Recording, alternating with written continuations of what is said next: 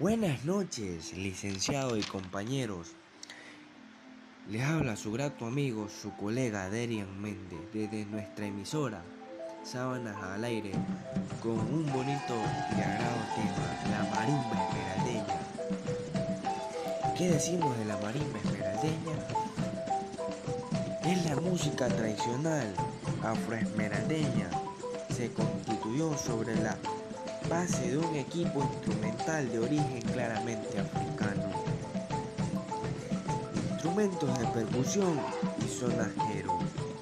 La marimba, el bombo, el cururo, el guasa, las maracas deben haber formado parte de la cultura material de algunas tribus algarabías de una población negra.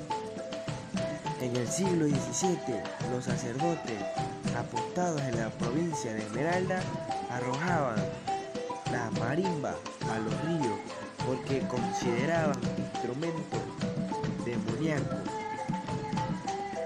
El investigador Pablo Minda indica que para los afroesmeraldeños la marimba no es solo un instrumento, sino una expresión cultural que articula un conjunto de otras manifestaciones.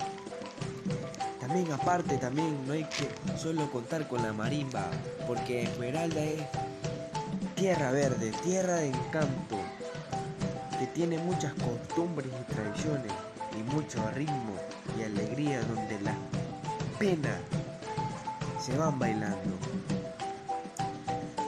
Mucha gastronomía como el encocado,